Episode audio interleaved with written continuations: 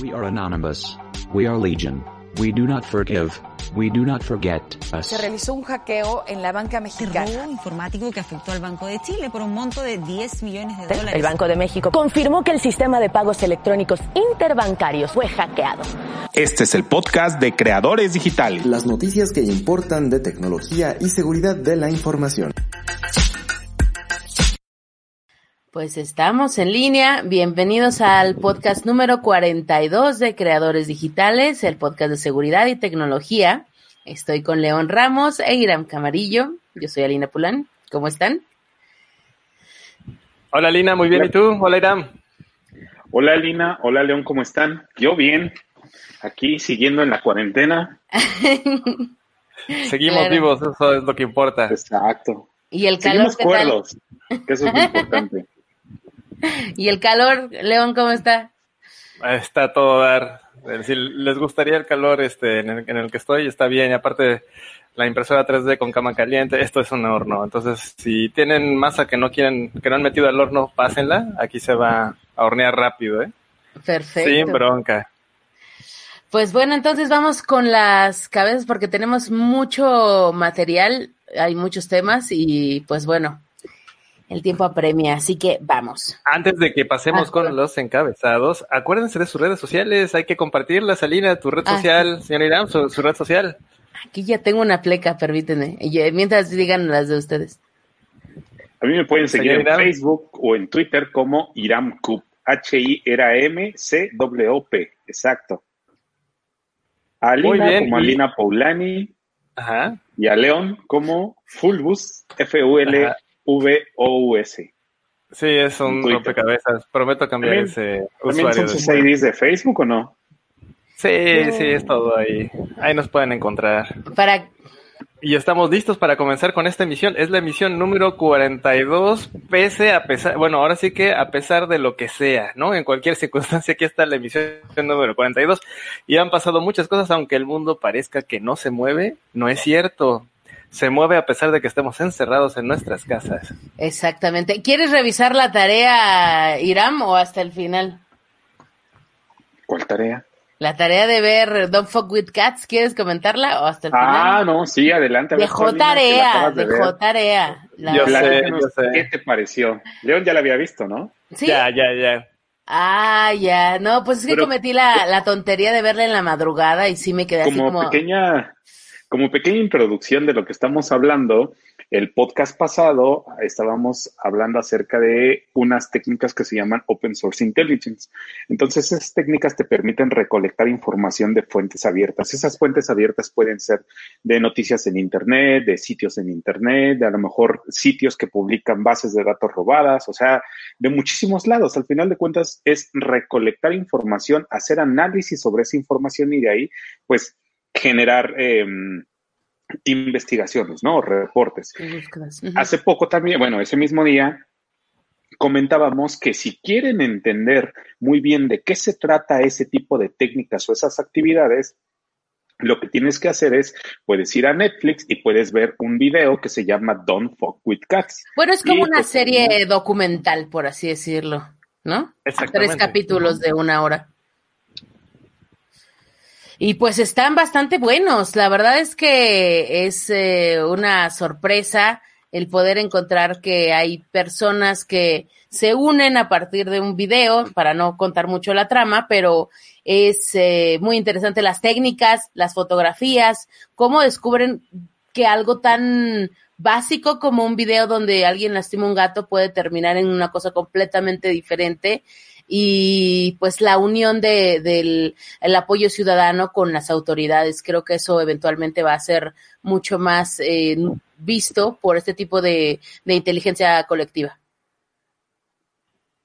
Sí, claro. Además, eh, Irán, como lo comenta, pues ya eh, surgen también herramientas que automatizan eso, ¿no? Que automatizan la búsqueda de información de fuentes abiertas para que te sea mucho más fácil. Digo, en este, en ese, en esa serie pudimos ver cómo se hacía la búsqueda de datos de forma manual, cómo ellos gastan neuronas y tiempo en invertir para lograr esta, encontrar esta información. pero también ya hay herramientas, ¿no, señor Irán? Que era lo que estábamos platicando antes de entrar en, en el live.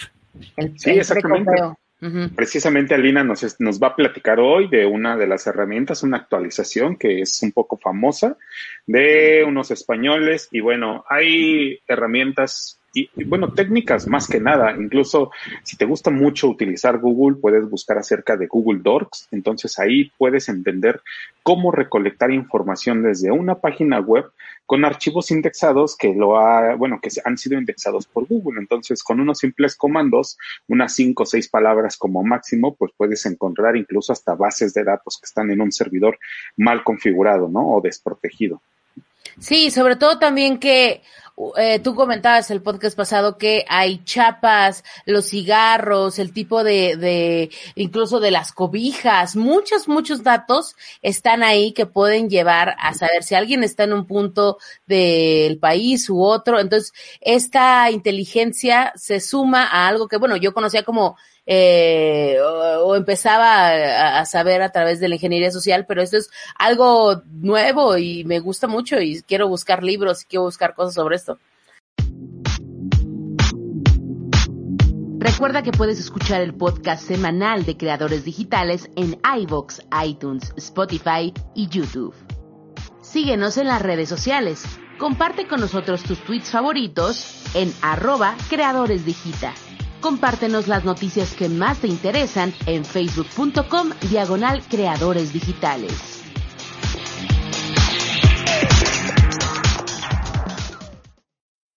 Este podcast es posible gracias al patrocinio de Meganúcleo S.A.D.C.B., consultoría especializada en desarrollo de aplicaciones y sistemas. Si tú o tu empresa necesita un desarrollo, no dudes en llamarnos al 55 36 26 02 26.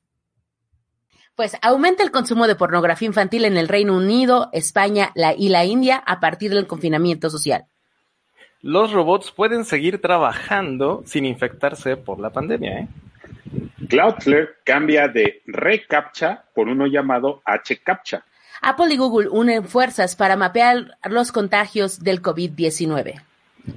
Las aplicaciones de movilidad se transforman en repartidoras. Ya tenemos Uberflash. El ransomware Ragnar Locker llega al gigante energético de Energías de Portugal y pide 10 millones de euros por el- las- la información secuestrada. We are anonymous. We are legion. We do not forgive. We do not forget us. Se realizó un hackeo en la banca mexicana. robo informático que afectó al Banco de Chile por un monto de 10 millones de dólares. El Banco de México confirmó que el sistema de pagos electrónicos interbancarios fue hackeado. Este es el podcast de Creadores Digitales. Las noticias que importan de tecnología y seguridad de la información. Están buenas las noticias, ¿eh? Qué, qué interesante va a estar este número y el mundo no será igual después de escuchar lo que vamos a decir ahora. Claro que sí.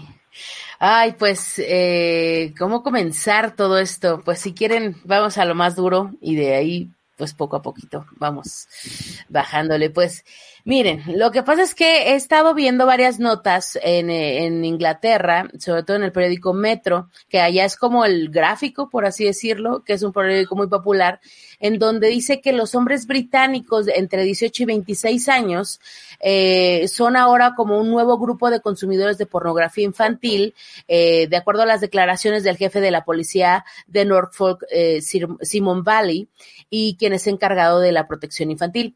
Y él agregó también que el Reino Unido es el tercer mayor consumidor de contenido sexual relacionado con abuso infantil y además citó un reporte de la organización Internet Watch Foundation.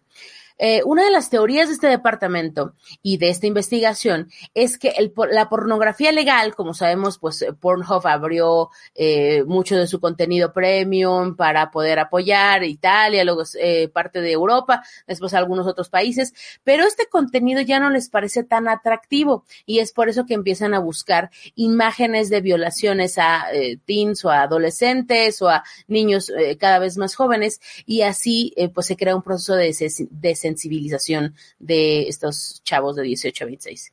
Y por otro lado, la Policía Nacional Española, ah, perdón, Eh, ah, eh, por otro lado, la Policía Nacional Española ha lanzado una alerta hace un par de horas que reportan el aumento de 25% en la descarga de pornografía infantil. Y, y si queremos datos prácticamente duros, están del 17 al 24 de marzo, los pedófilos descargaron 17 mil descargas, vaya, este contenido y del 24 al 31 de marzo la cifra aumentó a 21.200. Los expertos consideran que este confinamiento es la clave para que los pedófilos puedan, pedófilos puedan crear algún tipo de, eh, pues de técnicas de grooming para acercarse a los adolescentes, eh, decirles, oye, sé que te sientes ansioso y poco a poco de ahí eh, llevarlos a algún tipo de chantaje y generar más contenidos porque la demanda como ustedes pueden ver, va al alza.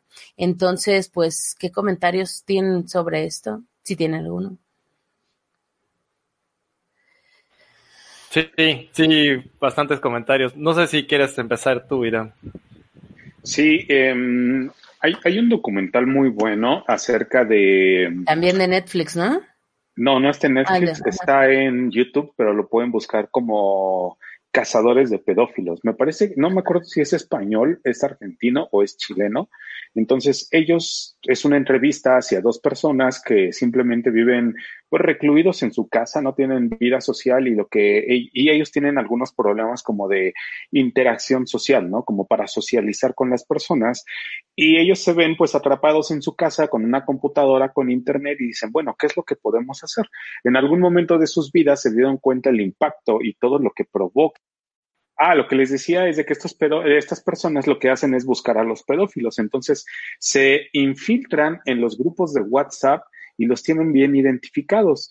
Pero algo muy importante de esta situación es de que tú como una persona normal no puedes tener estas actividades porque podría ser considerado como parte de esta red de pedófilos. Entonces es así como que un juego al azar en el que puedo ayudar y lo que yo sé o mis conocimientos pues pueden salvar la vida de alguien más o también puedo llegar a caer en la cárcel porque pueden eh, utilizar ciertas eh, de mis investigaciones o lo que yo he dado a conocer pues para ir contra mí, ¿no? Y colocarme en la cárcel. Entonces, es muy bueno. Búsquenlo. Ahorita voy a buscar en YouTube cómo se llama para decirles exactamente el nombre. Aquí en los comentarios. Y pueden ver cómo ellos empiezan a investigar a estos pedófilos y cómo hacen tipo redadas, obviamente en canales de WhatsApp, y te dicen cómo se comunican, cuáles son los nombres de los grupos, cómo le ponen esos grupos, etcétera. Sí, hay, hay varias, eh, en algunos países, creo que de Europa, que sí hay una cierta reglamentación. Hace mucho tiempo, te estoy hablando como de ocho años, había grupos eh, como con estos términos de edad y, y, apoyos como escolares y entonces están disfrazados de muchas maneras, pero, pero sí, sí hay, este, es, es la demanda es tremendamente alta.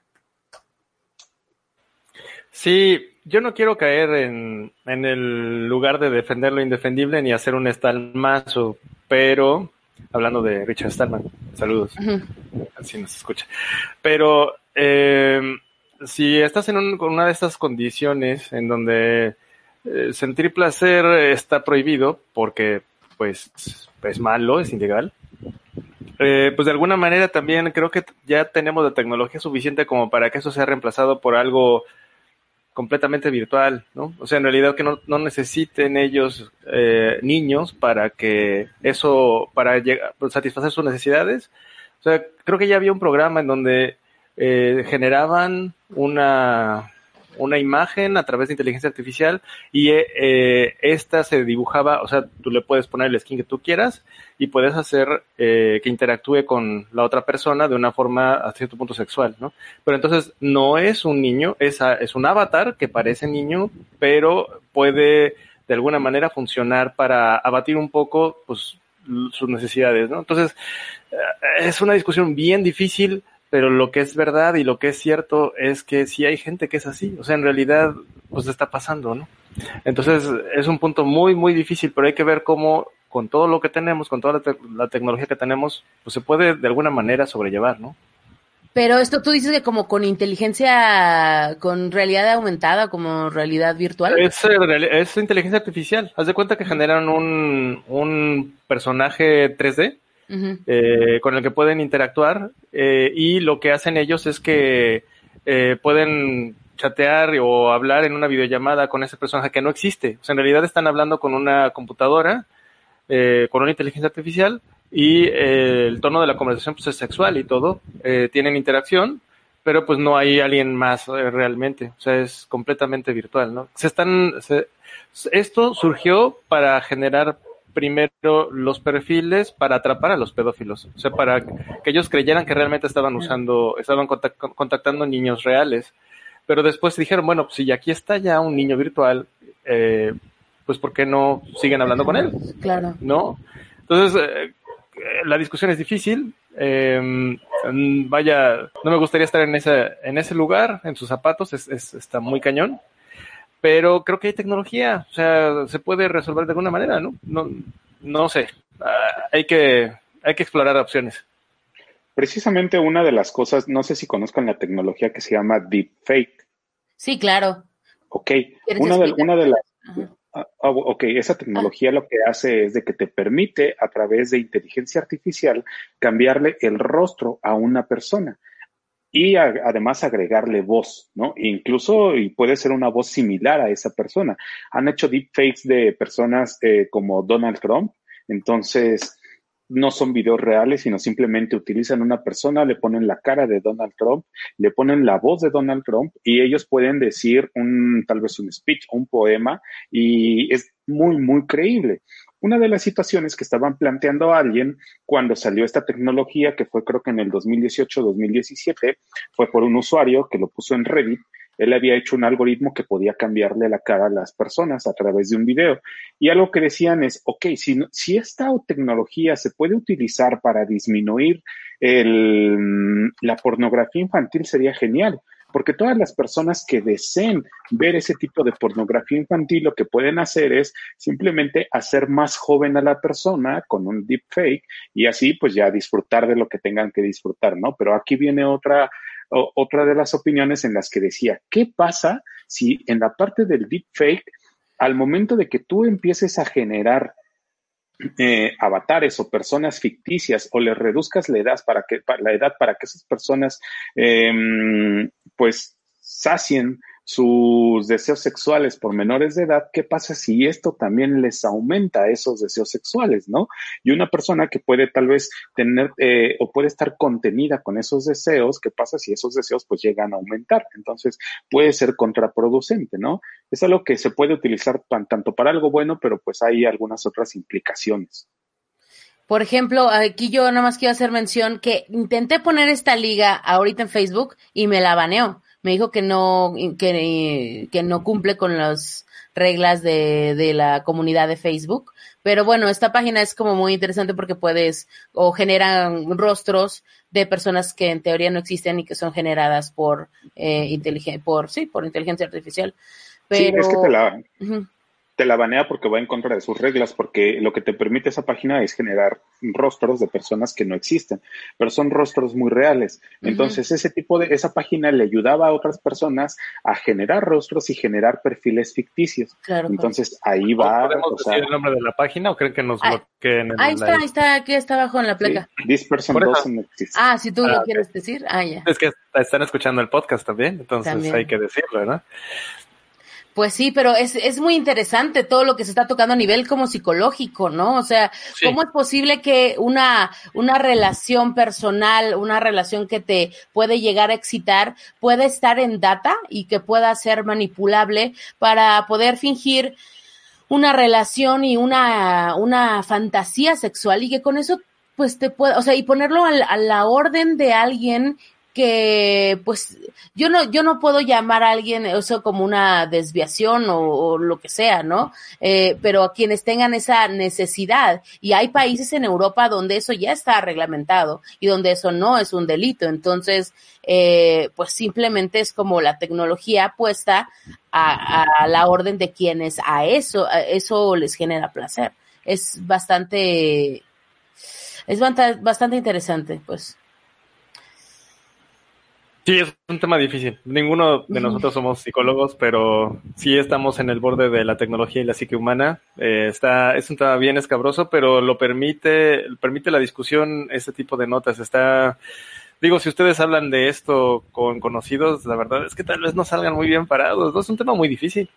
Yo sé, pero igual en este libro que me la vivo diciendo de, de Everybody Lies, donde está la data, es que tal vez esto no lo podemos hablar, pero es un hecho que esto es un éxito. Yo no quiero equipararlo con el narcotráfico, con el consumo de drogas, eh, pero es un hecho que eso funciona y que lanzando ese tipo de contenidos alguien va a producirlos para generar ese dinero. Entonces, eh, pues simplemente esas cosas pues están ahí. Sí, sí, y, ya se veía venir que hay gente que se va a enamorar de los avatares y de la inteligencia artificial. O sea, ya es casi un hecho. Nada más hay que ver en qué condiciones también se propicia todavía que esto se catapulte o se catalice, ¿no? Exacto. Irame, esta es la, ese es el nombre del documental, ¿verdad? Sí, exacto. Lo pueden buscar en YouTube. Se llama Anonymous Operación Sombra. Es de, creo que es una un canal de televisión o no sé qué sea que se llama Sin Filtros. Lo pueden encontrar en sinfiltros.com también. Ahí está la tarea para la próxima semana. Perfecto. Pues, León, ¿con qué nos, con qué nos vamos para cambiarlo un poco? Pues eh, sí, traigo otra nota y espero que mi co-host, que ahora es un perrito que es del vecino, no, este, no quiera participar mucho. Pero eh, vamos a tomar esta, esta situación. Muchas de las sugerencias sobre cómo cuidarse del virus eh, son muy prácticas e involucran pues que te quites el cubrebocas, lo metes en una bolsita, la cierres y la tires a la basura. Y cuando haces eso, tú sientes que te protegiste y que dejaste la infección fuera de, de ti, ¿no? Que eso ya, eso ya se va a desaparecer porque la basura desaparece. Pues no es cierto, ¿no? ¿Qué ocurre con ese, con ese bote de basura? Pues se convertirá en un camión de basura después de que pase tu cuadra, tu manzana. Y después esto llegará a un lugar que se llama un centro de acopio o un, este, una estación de, traslado en donde pues estos eh, desperdicios van a ser expulgados manualmente para separarse, para buscar un reuso y o un reciclaje. Eh, en otros países eh, ya se había empezado a buscar una automatización, pero en México y en gran parte de América Latina este proceso nos jactábamos de decir que se hacía de forma manual y de esa manera obteníamos una mayor tasa de, reutilización y de reciclaje. Pero esto hoy apunta en contra de nosotros mismos porque esta gente que está haciendo el reciclaje, que está haciendo la separación manual de la basura en estos lugares, pues se va a contaminar, se va a contagiar y va a regresar a, los, a las comunidades para traer el brote de nuevo. ¿Y qué va qué va a ocurrir? Pues que va, vamos a tener otra vez esta ir y venir de la enfermedad que pues no se va nunca. Y es aquí en donde entra la automatización y el reemplazo de humanos por robots o máquinas. En otras sociedades, el fin de la mano de obra había sido dictada por las curvas demográficas. Vamos a hablar del, caso de Japón, por ejemplo, en donde ya no tienen suficientes jóvenes para cubrir su fuerza laboral y entonces ¿qué hacen? Echan mano de la gente que ya se jubiló para decirle, oye, no te jubiles, está chido seguir trabajando, regrésate tantito y por otro lado, los, los puestos que no requieran materia gris, pues lo estaban llenando ya con, con robots, ¿no?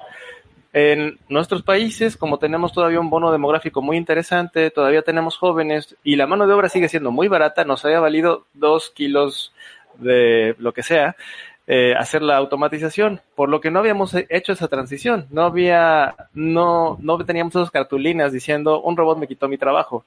Pero en este momento, la pandemia, al igual que la transformación digital de las empresas, está catalizando la adopción de las máquinas y de robots para varios propósitos, porque no podemos salir y nosotros nos podemos enfermar, pero ellas no. Entonces, ¿qué es lo que está pasando? En Estados Unidos ya se detectó un incremento del uso de hasta un 18% de los robots que limpian los pisos, los que hacen este, pues prácticamente como las rumbas, pero un poquito más profesionales, estos robotcitos que se encargan de limpiar este pasillos. Eh, y eh, un amigo hace algunos, algunas semanas me dijo, lo único sucio es el dinero, con todas las acepciones que eso significa.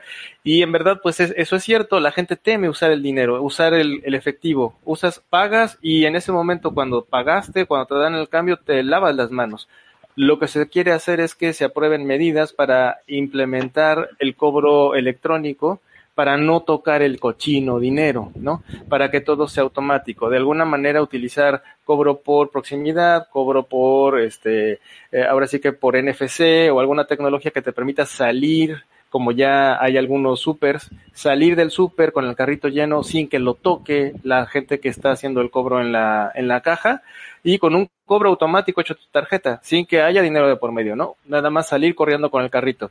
Entonces, este, este tipo de problemas en donde nos estamos metiendo con la pandemia, pues está catapultando que se usen cada vez más los, las cuentas electrónicas como PayPal y otras pasarelas de cobro, que creo que ahí tenemos otra nota más adelante acerca de Cody. Pero eh, esto, esto es una, una preocupación y esto es una, una catapulta que está este, siendo disparada ahora por, esta, por estas condiciones. Muchas conversaciones en sistemas de soporte también ya fueron tomadas por chatbots. Entonces, si tú has tenido que pedir ayuda a PayPal, por ejemplo, lo más seguro es que un robot te haya atendido. 65% de las solicitudes de soporte en esta contingencia han sido atendidas por chatbots. Estamos hablando de un, o sea, es un golpe muy fuerte que está absorbiendo, que está tomando el robot para no tener a la gente tecleando. Otra situación que están haciendo automáticamente es la traducción del inglés a español. Si tú eres un usuario que habla únicamente español y eres atendido por un agente anglosajón, la traducción al vuelo ya se está haciendo con inteligencia artificial para que no tengan que llamar al escalation o a la persona que sí habla el Spanish speaker, ¿no? Entonces, sin duda, al mundo donde regresaremos después de la pandemia no va a ser el mismo. Va a estar lleno de robots que tal vez no nos quieran regresar sus trabajos que recientemente han obtenido. ¿Qué opinan ustedes? ¿Cómo ven este regreso a la normalidad? Es que tú ya vives en 2030, León. La verdad, esta semana apenas en el Walmart, en el Walmart pusieron unas micas apenas en las cajas. yo no sé. Ah, sí, yo lo vi en el Yo no sé en qué país estás viviendo, la neta. Aquí, pero es lo que viene. Este es un, este es un este, catalizador. Esto es lo que va a pasar. O sea, mal que bien, ¿no? ¿Se acuerdan, ¿se acuerdan lo que ocurrió, el fenómeno que ocurrió eh, con el feminismo cuando los hombres salieron a la guerra y las mujeres tomaron empleos? Cuando los hombres regresaron, pues ya no estaban dispuestas a, ceder esos empleos. Eh, va a ser una situación muy similar. O sea, todos estamos encerraditos, los robots están tomando eh, funciones, pues eh, el robot no cobra un salario. Cuando regresemos a, incorporarnos a estos puestos, ellos ya no van a querer soltarlos, ¿eh? Exacto. Y además yo lo, a lo más que había llegado era ver hombres con listas de los mercados, del mercado y preguntando cuál era la diferencia entre perejil y cilantro pero no. Una diferencia inexpugnable, por cierto. Claro, que necesitamos que la inteligencia artificial y el deepfake entre ahí a explicarnos la diferencia. Ni yo sé, o sea, y si me le mete el pasote tampoco sé, o sea, no tengo idea. Pero, pero sí, yo creo que es una, es algo que se veía venir y que, por ejemplo, ahorita como a nivel de, combatir las noticias falsas, la UNAM estaba poniendo a médicos a responder las preguntas más frecuentes de la gente, también eh, para bajar las cifras de gente que cifre, que sufre ansiedad. Eh, porque todos los call centers, la gente no se ha dado, eh, no se da abasto, pero claro, si, si empezáramos a meter un sistema de chatbots para contestar las preguntas más frecuentes de esto, podríamos liberar a esos médicos para poder hacer otras cosas y también pues a los psicólogos con dudas que son muy recurrentes de la gente en estos casos. Sí, exactamente, a, hacer cosas que realmente requieren materia gris no algo repetitivo, ¿no? Que de alguna manera pues lo puede resolver una máquina. Pues sí, porque estamos hablando de un trabajo tan especializado, digamos, todo lo que tiene que ver con medicina, ahorita es la sí, se cotiza muy alto. ¿Cómo ve usted, señor Irán? Este, ¿Un robot tomará su empleo o no? Yo estoy muy a favor de la automatización desde hace mucho tiempo. Incluso cuando hay personas que dicen que va a acabar con muchos empleos, eh, yo creo que toda la vida lo han dicho, ¿no? Incluso cuando fue lo de la revolución industrial, había quien decía, o en, esos, en esos tiempos decían que iban a acabar con muchos empleos, pero al final de cuentas, se acaban con 10 y se generan yo creo que otros 10 o otros 20 empleos, ¿no? Si en algún momento todo este punto de la informática, si estuviéramos hace 50 años atrás, pues no nos imaginaríamos que tan solo, por ejemplo, en el tema de la seguridad, pues tenemos aproximadamente unas 20 o 30 ramas, ¿no? No nada más es una especialidad, sino tenemos 20 o 30 especialidades que personas que se dedican a hacer una sola, pues se pueden ir derecho, hay quienes hacen análisis de, o pruebas de seguridad a las aplicaciones Android y la vida no les da para irse hacia otro lado, ¿no? Entonces yo creo que este es un, este es un buen tiempo para que las personas volteen a ver a la automatización. Yo me he puesto a pensar, imagínense si tuviéramos una compañía automatizada casi al 90% y que nos pueda ayudar, ayudar o que esta compañía se dedique a desarrollar eh, cubrebocas. Entonces, aquí estaríamos diciendo que tendremos una producción de cubrebocas las 24 horas seguidas sin estar exponiendo a las personas y que tal vez esa podríamos eh, darle todos esos cubrebocas pues a los hospitales, a las personas, no tendríamos una deficiencia. Entonces, esta pandemia nos enseñó que los seres humanos nos podemos eh, acabar en cualquier momento, pero los robots pueden seguir trabajando mientras nosotros estamos a salvo.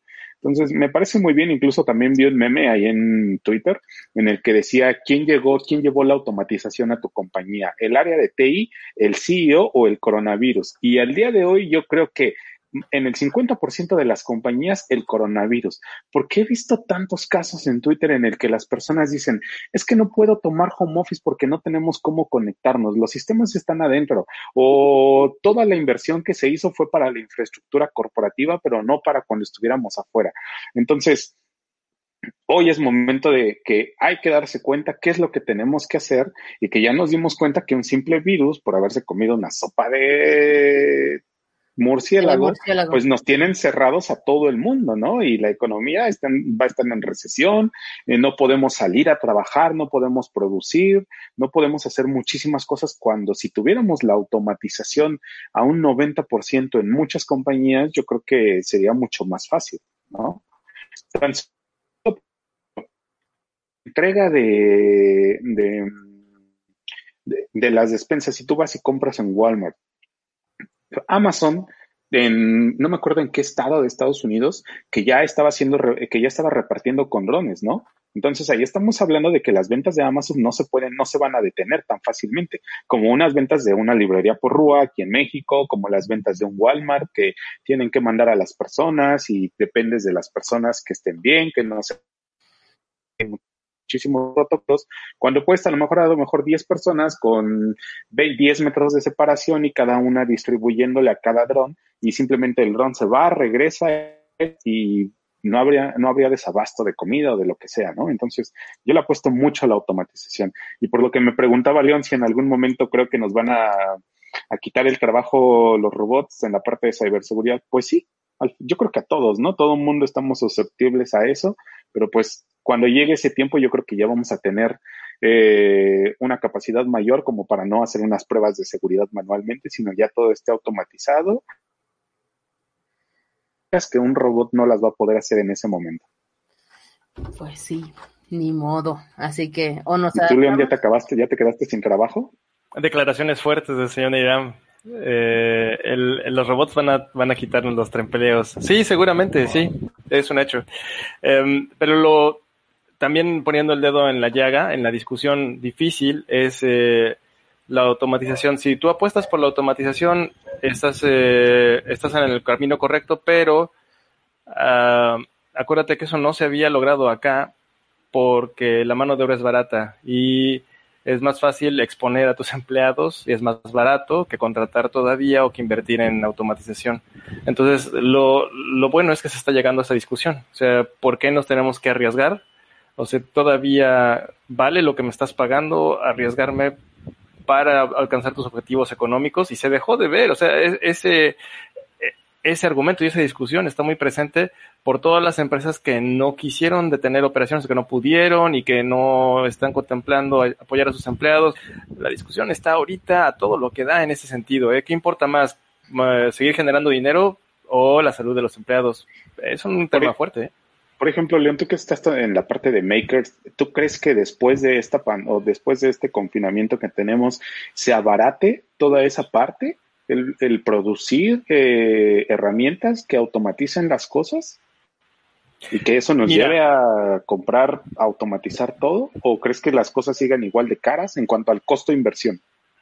Mira, yo creo que sí va a bajar, ¿sabes? Porque hay dos, hay dos grandes eh, líneas que ya se venían discutiendo, dos, dos escuelas, por así decirlo, el- la globalización y el nacionalismo, que están enfrentadas hoy en día, reemplazando a la izquierda y la derecha, ¿no? Eh, y el nacionalismo busca tener eh, los medios suficientes para ser autónomo, ¿no? independiente del resto del mundo y no tener cadenas productivas regadas por todo el planeta, que en esta condición, eh, bajo estas, estas reglas excepcionales, pues le están dando un espaldarazo al nacionalismo muy fuerte, le están dando como los argumentos para defenderse. ¿Qué le han dicho? Pues que por prioridad nacional tiene que tener la suficiencia para producir, como dices, por lo menos mascarillas, por lo menos este cubrebocas, por lo menos lo esencial en cuanto a comida, por lo menos lo esencial en cuanto a salud. Entonces, esa discusión hoy está muy viva y por pura autosuficiencia y tal vez seguridad nacional se pueden hacer inversiones muy fuertes de cadenas productivas que antes se habían sacado inclusive de Estados Unidos para llevarlas a China. ¿eh? Entonces, eso puede regresar, aunque siga siendo más caro, pero por el puro hecho de ser considerado seguridad nacional, de ahora en adelante podrían pagar ese sobreprecio para mantener esa industria ahora localmente, ¿no? Entonces, estamos en un mundo enfrentado entre la globalización y el nacionalismo, y creo que el nacionalismo acaba de ganar un argumento muy fuerte con esto que está ocurriendo. Sí, la sobrevivencia también del personal, o sea, es decir, en un contexto económico tan complejo, eh, sobrepagar sueldos, eh, liquidar a las personas en IMSS, o sea, claramente la ventaja de un ente robótico, pues tiene muchísimo más ventaja hoy en día más que eh, en comparación con, con, los- con un ser humano. Entonces, eh, en, en medio de esta crisis, digamos, para los empresarios, pues claramente es una inversión que, que podría augurarles mucho más eh, ganancias. O tal vez menos pérdidas. También. Bueno, pues el mundo va a cambiar, pero ya veremos. Y eh, Irán, ¿qué ha cambiado con el reCAPTCHA? E- ese famoso reCAPTCHA que teníamos tan a la mano, ¿qué está cambiando ahora con eso? Pues hablemos de las medidas de seguridad que muchas compañías toman contra cierta parte de la automatización que no les ayuda mucho. ¿Qué es el reCAPTCHA o qué es el CAPTCHA? Yo creo que en algún momento ustedes han intentado em, entrar a una página y cuando están llenando un formulario y le colocan en enviar y automáticamente les aparece una serie de cuadros o imágenes y te dice, selecciona lo- las imágenes que contengan un carro o que contengan un autobús amarillo o que contengan una bicicleta, etcétera. Bueno, ese es el CAPTCHA. ¿Para qué se hizo el CAPTCHA? Se hizo básicamente para eliminar todos los procesos o todos esos scripts auto que están en internet y que se dedica y que están automatizados y que se dedican pues a lo mejor a escanear cierto tipo de, de, mm, de formularios, a enviar información, a rellenar formularios a diestra y siniestra, muchísimas otras cosas, ¿no? Y también a como compilar proceso de información, val- ¿no? a A compilar información y después a venderla de alguna manera, ¿no? Eso también. Exacto. Así es. Y bueno, ¿qué es lo que está pasando? Cloudflare, una de las compañías eh, muy importantes al día de hoy para, este, para proteger a las compañías de ataques de denegación de servicio, bueno, ellos han anunciado que han cambiado el reCAPTCHA, que es una herramienta que fue adquirida por Google, por algo llamado HCAPTCHA. Pero, ¿qué es el CAPTCHA? Su nombre es un acrónimo de prueba de Turing pública completamente automatizada para distinguir computadoras y seres humanos. Señor León, ¿usted qué sabe de esto? ¿Qué es una prueba de Turing? Pues es una prueba que eh, se aplica a las posibles inteligencias artificiales para detectar eh, detectarlas como tales, o sea, como inteligencia artificial, no como un este, no como un humano. Eh, lo, para bajarlo mm, el captcha a un nivel mucho más este, de, bal- de, de balón parado, para los que nos escuchan es el yo no soy un robot y dale clic ahí eh, para llenar el formulario. Ese es el captcha, es yo no soy el robot. Y en ese caso, aunque no hubo imágenes que te hicieron seleccionar cosas, eh, con el puro movimiento del ratón, la, el sitio se dio cuenta de que tú no eras un robot, ¿no?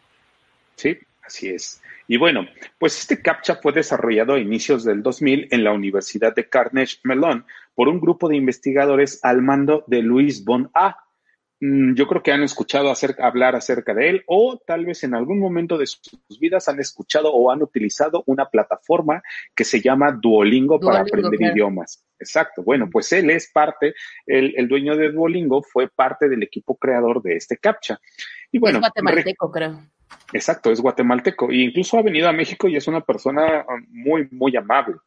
Eh, bueno, retomando el tema, es Recaptcha es una versión mejorada del CAPTCHA inicial. Es decir, teníamos la versión 1 que se le llamó CAPTCHA, después nos saltamos a la versión 2 por ciertos errores, ciertos bypasses, o sí, ciertos bypasses que se le hacían, y fue cuando se generó el ReCAPTCHA.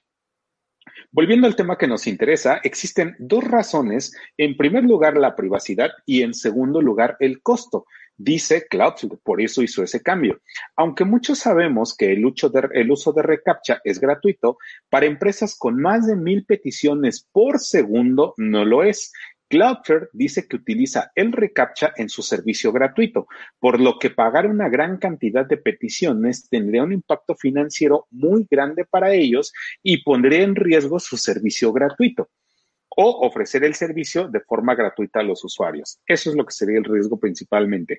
En cuanto a la privacidad, Cloudflare dice que muchos de sus usuarios se han quejado durante años que Google utiliza los datos que recolecta del CAPTCHA para enviarles publicidad. Para esto Google dice que no es así. Adicionalmente, los servicios de Google están bloqueados en ciertas partes del mundo, como China, es un gran ejemplo. Pero algo muy importante para Cloudflare, que si está bloqueado Google en China, China representa el 25% del total de los usuarios a nivel mundial conectados a Internet. Es decir, que del 100%, 25 son, son chinos y el resto, pues, son de todas partes del mundo. HCAPTCHA fue desarrollado por una empresa dedicada a la inteligencia artificial y al machine learning. Esta empresa se llama Intuition Machines Incorporate. Incorporate. Los servicios de HCAPTCHA son gratuitos para, para usuarios pequeños y medianos, pero para compañías como Cloudflare no lo es. Sin embargo, Cloudflare dice que el costo es muy bajo comparado al de Google. Institution, eh, Intuition Machines Incorporate dice que se enfoca en la privacidad de los usuarios y que los datos recolectados no serán vendidos y que solo se recolectará lo mínimo necesario. Desde el punto de vista de la seguridad, también podemos hablar que durante hace algunos años, algunos investigadores pues han mostrado que son capaces de saltar el captcha de, de Google de forma automatizada.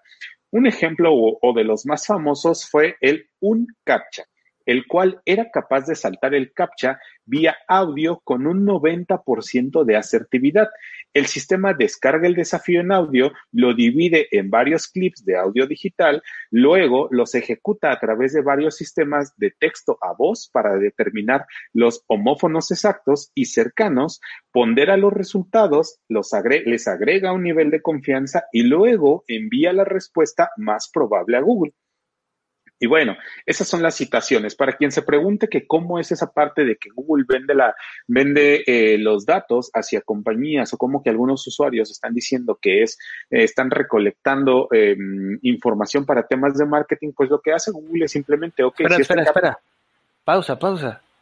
Estás hablando de plática de gorro de aluminio. Hay que ponerse el gorro de aluminio.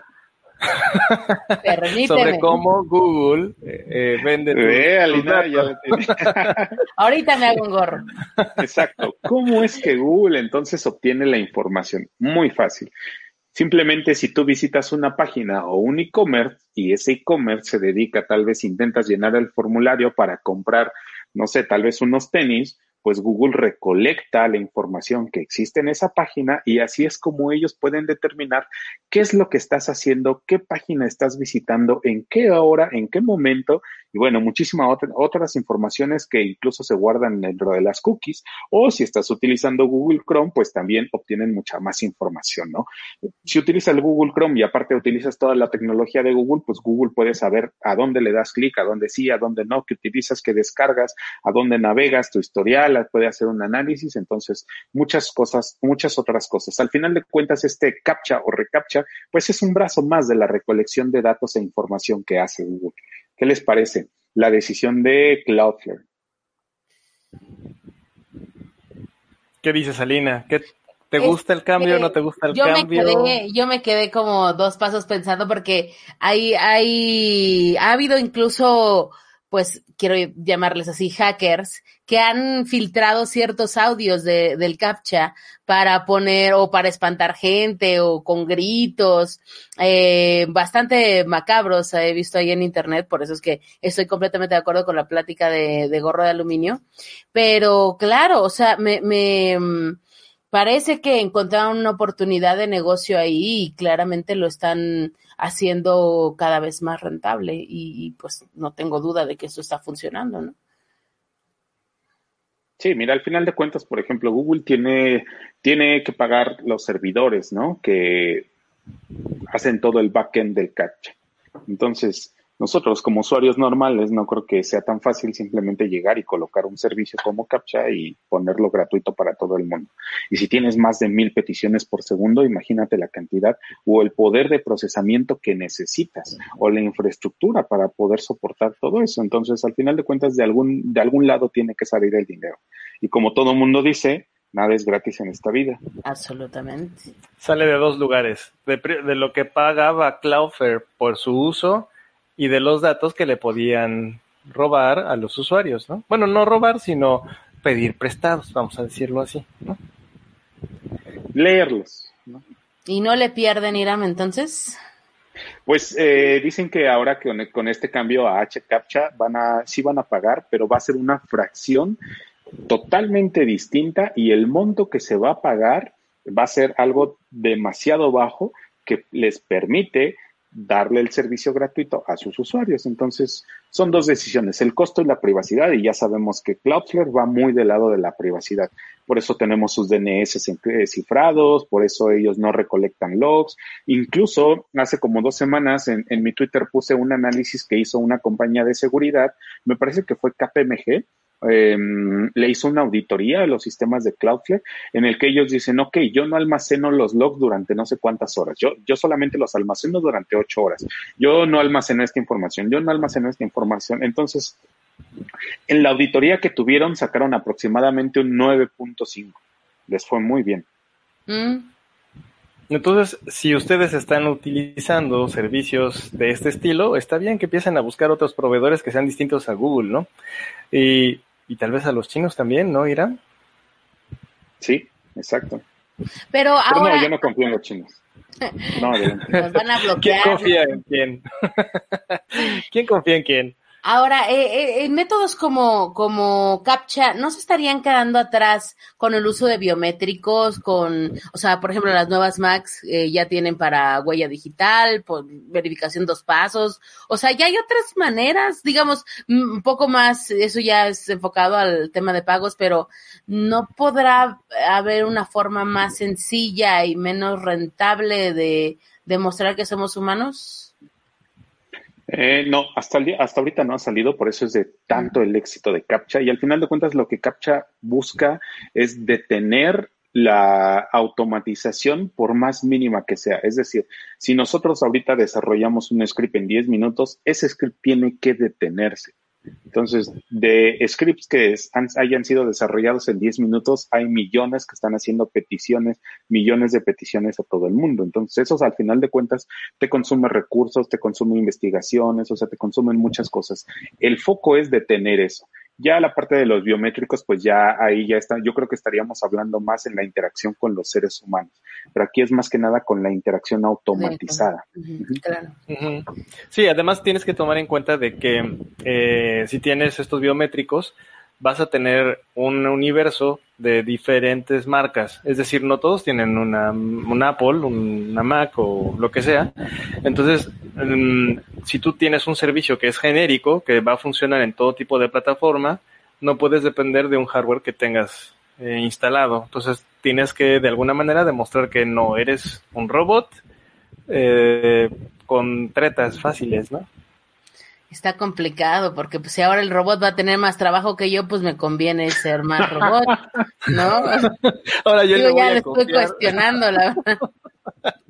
Vas a, vas a pedir trabajo Este lado robot, bot de mí lo voy a dejar salir porque si no, pues ya sabe que usted es un robot. Ahí voy a poner un currículum a ver si así ya me dan trabajo. Pues sí. Tú muy bien, estás adelantada también un par de pasos.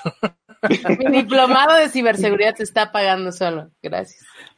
Muy bien, pues ¿qué les parece si hacemos un corte para los que nos están escuchando en el podcast y regresamos para platicar con la, de la siguiente nota en donde dos gigantes unen esfuerzos? Es como si el imperio y la fuerza rebelde se unieran en Star Wars para desarrollar algo en conjunto. ¿Qué está pasando con eso, Alina? No sé, pues ahora después del corte les contamos.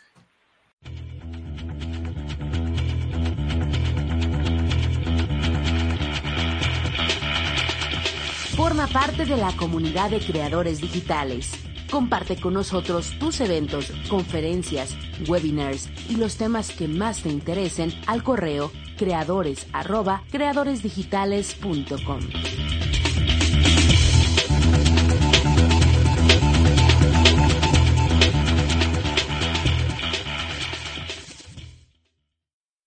Este podcast es posible gracias al patrocinio de Meganúcleo S.A.D.C.B., consultoría especializada en desarrollo de aplicaciones y sistemas. Si tú o tu empresa necesita un desarrollo, no dudes en llamarnos al 55 36 26 02 26. Dos compañías que normalmente eran competencia ahora se están uniendo para ayudar a la ciudadanía a detectar cuál es el avance del COVID. Vamos a poner en contexto porque es una nota compleja y es muy amplia, hay diferentes actualizaciones y ha crecido y ha avanzado mucho.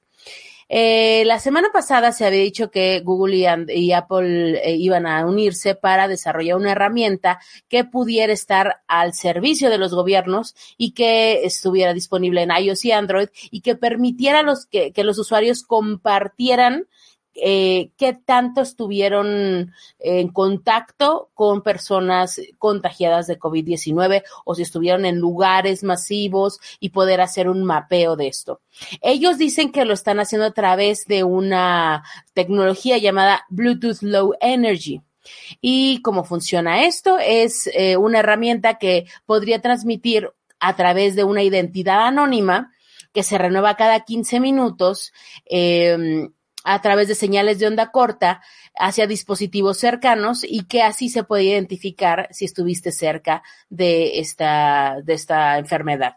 La, tu ubicación exacta nunca se revela y no se necesita, simplemente solamente para hacer, ellos dicen, un mapeo.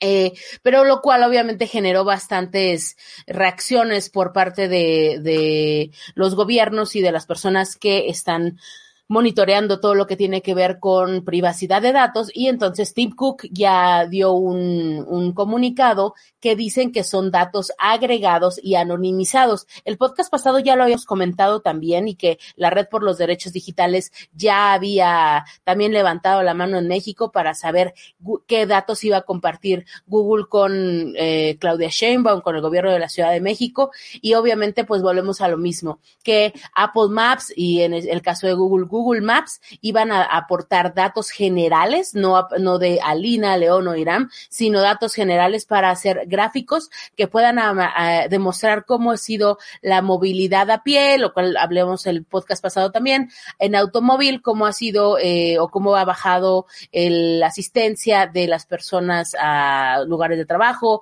lugares públicos como parques, y pues están haciendo estos reportes. Eh, pues esto entonces ha sido como eh, bastante consultado y ahora ya están abriéndolo a más, a más gobiernos, sí, para que puedan incluso determinar cuáles son los horarios populares de las tiendas, a los supers a los que pueden ir de manera más segura. Entonces ya se están elaborando otro tipo de, de reportes que pueden servir a la gente de a pie también y que pues de alguna manera permitan mapear las zonas que ya podrían estar libres de contagio y que pudieran ser seguras, por así decirlo, pensando en un panorama en donde China, por así decirlo, ya está tratando de, de volver a la normalidad en lugares como Wuhan. A nosotros, al parecer, todavía nos falta un poco de tiempo, pero esto nos permitirá saber de alguna manera que si lo estamos haciendo bien o no. Obviamente en el contexto de que los mexicanos eh, en Semana Santa fueron a la viga a comer pescado, entonces, es decir, por un lado tenemos como super datos y por otro lado la gente no cree en ellos o no cree en esta situación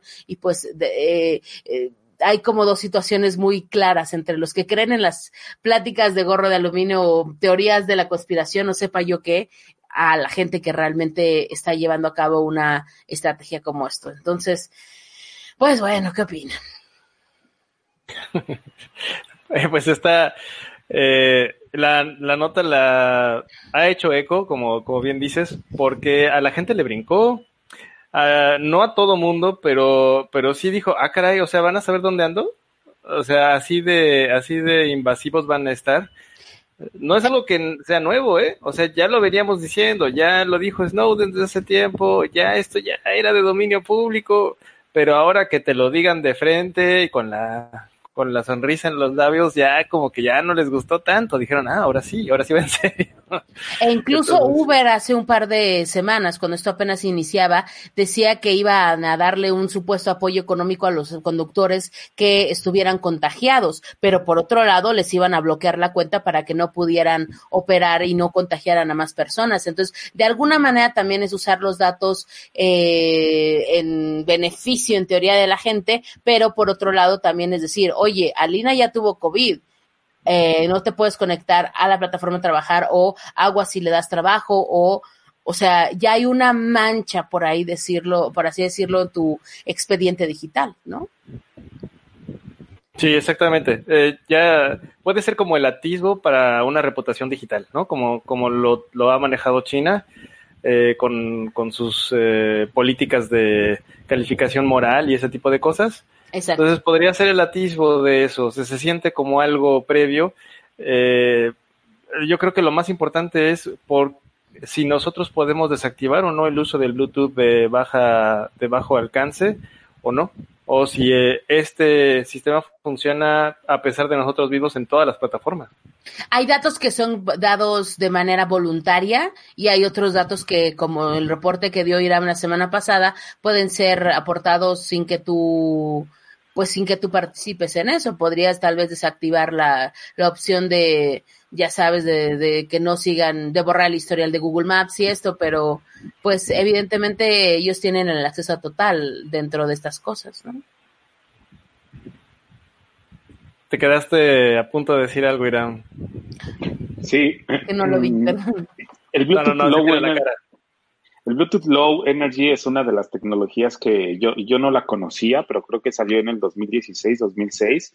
Incluso fue desarrollado por Nokia, pero empecé a investigar acerca de ellos cuando Apple lanzó en uno de sus eventos, lanzó un, digámosle herramienta, sino simplemente fue una implementación del Bluetooth Low Energy en sus dispositivos, en el que te dice, ahora si tu teléfono está apagado y se pierde, Cualquier persona puede identificar en dónde está tu teléfono, aunque esté apagado.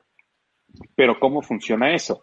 El Bluetooth Low Energy es, un, es una parte del dispositivo del Bluetooth en el que consume muy, muy poca, muy poca eh, energía.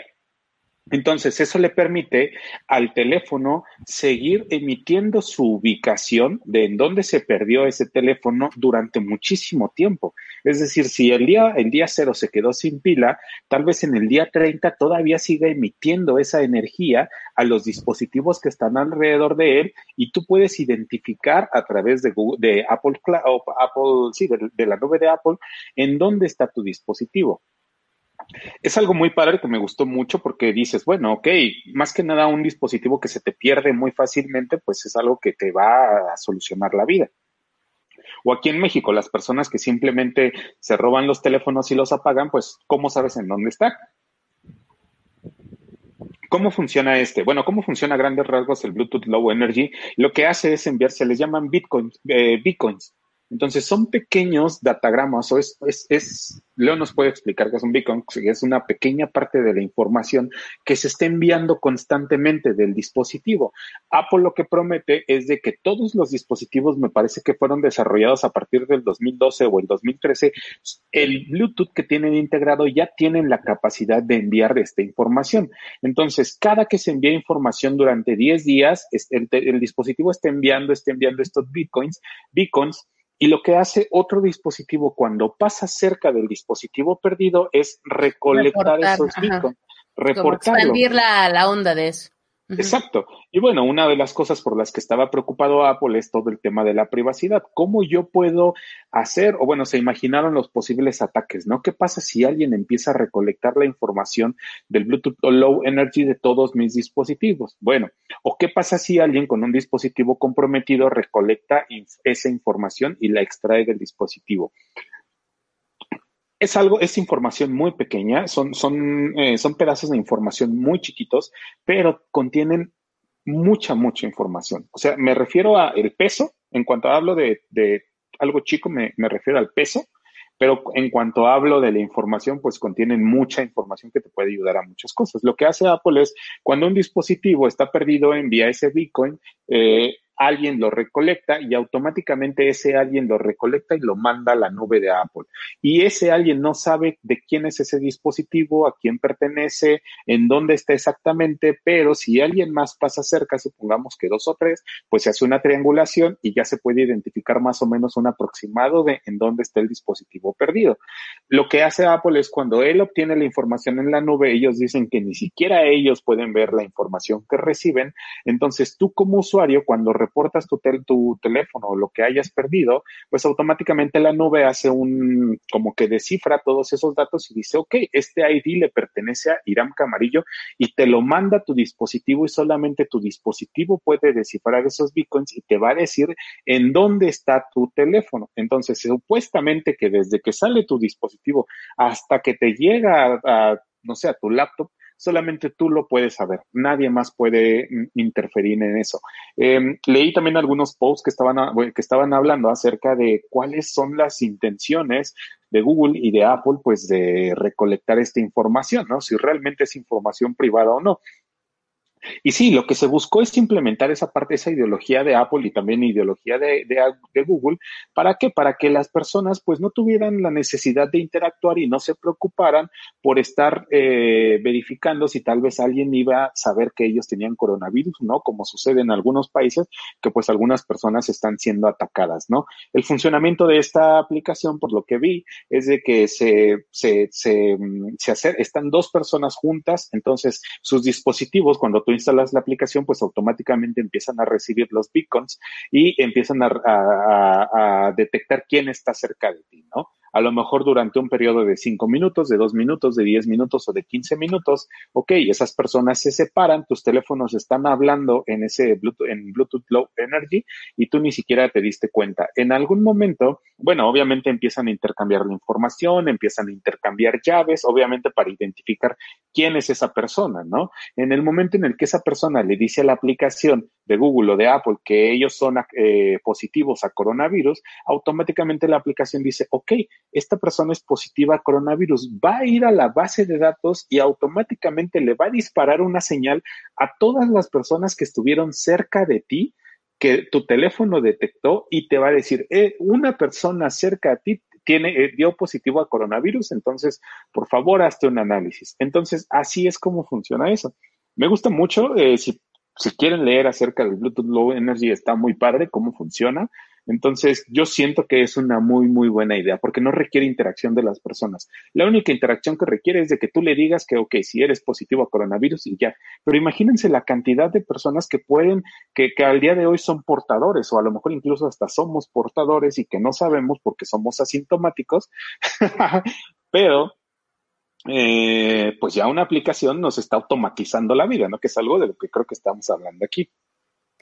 Sí, yo lo que espero es que a la gente no le, eh, no lo consulte con morbo o con, o con, o con pánico. Eso es lo único que me, me preocupa porque, eh, como hemos visto, esto se ha prestado para, para phishing y yo creo que esto va a seguir, ¿no? El hecho de que te digan, conoces si el vecino de al lado tiene coronavirus o no y te cambias y te mudas, ¿no? O sea, todos los pensamientos que pueden surgir a partir de, de una mala información de esto pueden ser desastrosos, eh, incluso a nivel económico también. Sí, claro, pues es una buena ayuda. Ya nada más hay que ver o que cumplan realmente su promesa de que sea 100% privado y Google y Apple no utilicen esa información, ¿no? Pues ojalá. Es que la, la mula no era arisca. Se te está diciendo, a ver si para el otro, al otro podcast te, se te dijo, Irán. Exacto, sí, sí, sí, me callaré la próxima. Yo creo que en unas dos semanas ya. Ah, bueno, y está compartiendo la liga que encontré por ahí. es de nuestros amigos de Nordic Semiconductor, aquí el, el comercial, que no me están pagando, por cierto. Pero eh, es una... A que patrocinen, por favor. Pero encontré un kit de desarrollo para aquellos que son makers, que les gusta meterse al Arduino. Es una placa compatible con Arduino, pero que permite hacer el sniffing, eh, es decir, escuchar los beacons o los paquetes de Bluetooth. ¿Cómo se escribe eh, beacons, por favor, para, porque se, se escribe beacons, o sea, como B-I-C-O-N-S? Beacon, ¿no? Beacon, ah, ok. Como... Ajá, entonces... a ver, ¿así? este cacharrito te permite basarte o utilizar, ajá, exactamente, te permite utilizar tu plataforma Arduino, pero eh, tiene la, tiene ahora sí que el chip Bluetooth Low Energy para que puedas usarlo, igual que un Zigbee para que puedas hacer una red. Es decir, podrías hacer tus propios dispositivos chismosos que se hablen entre sí para chismear quién pasó cerca de cada uno de ellos. O sea, tú podrías sembrar estos dispositivos en un área, en un en un supermercado o en una plaza comercial y saber por dónde entran y por dónde salen sin preguntarles nada y sin usar las cámaras. Mm. Sí, porque creo que parte, de la implementación que hizo Google y Apple en esta herramienta es de que se generan muchas llaves. Eh, tienes un identificador único, tienes una tienes una o dos llaves que se generan o cambian cada cada hora, me parece, tienes otro identificador, no, cada 10 minutos tienes otros dos identificadores que cambian cada hora, tienes otros identificadores que cargan, que cambian cada 14, cada 14 horas, creo, aparte todavía creo que toman el EPOC de en qué momento se está generando ese, ese beacon, entonces son muchas variables que puede que hacer como una, pues una replicar todas esas variables, pues supuestamente debe de ser difícil, ¿no? Esa es parte de la seguridad que estas dos compañías implementaron, por eso es de que le apuestan mucho a la privacidad. Pero Vamos a ver Yo no le creo a nadie ya, ya dejé de creer. dejé de creer en Santa Claus y en el libre mercado desde hace tiempo. Eh, pero bueno, vamos a ver si esta alianza entre, entre el imperio y la rebelión no acaba en una fiesta orgía extraña dionisiaca, donde el único producto sean los usuarios y sus datos. Ah. bueno, pero les gustaría que pasáramos a, a, otro a otra nota hablando de Uber y a, este y de lo que comentaba Salina de que iban a darle apoyo a sus socios, asociados como como ellos le llaman. Pues resulta que me acaba de llevar y si de llegar por correo la invitación y si tú eres un usuario de, Uber, seguramente ya te llegó en, en, estas, en estas fechas o está a punto de llegar, de, de llegarte a este correo llamado, bueno, sobre una plataforma llamada Uber Flash. Eh, y bueno, pues como la movilidad está siendo afectada, pues los socios conductores de las plataformas hoy tuvieron una, una marcha, ¿no? Estuvieron allá en Ciudad de México este, pidiendo apoyos. No me acuerdo en frente de qué, de qué lugar, pero creo que hicieron un plantón y eh, pues están pidiendo que les ayuden porque pues no hay chamba. Eh, hoy Uber lo que dice es que no hay bronca, también vamos a sacar este nuevo servicio que se llama Uber Flash, en donde en esta modalidad, en lugar de que tú te subas al coche y te lleven de un lugar a otro, lo que vas a hacer es que tú vas a mandarle un paquete o recibir paquetes a través del Uber, ¿no? Esto pues ya se venía haciendo sin ponerle un nombre, ¿no? Es decir, Uber apenas lo está oficializando como, como el envío, pero ¿cuántas veces no lo habían hecho ustedes? ¿Cuántas veces no habían agarrado un paquete, lo habían echado a un Uber? Llévaselo a Don Chano, ahí te va a recibir, ya le mandé tu, ya le compartí el viaje, ¿no? Entonces, creo que esto ya lo habíamos estado usando como, como un Uber normal. El costo del servicio va a ser el del Uber X. Este, solo van a poder acceder algunos conductores de ciertos niveles y solamente va a estar disponible en ciertos horarios. Creo que es de 6 de la mañana a 9 de la noche, una cosa así. Eh, revisen el correo que les, que les llegó eh, de 6 a 11 de la noche. 6 de la mañana a 11 de la noche. Eh, y lo que está pasando es que pues van a confrontar a las otras eh, aplicaciones.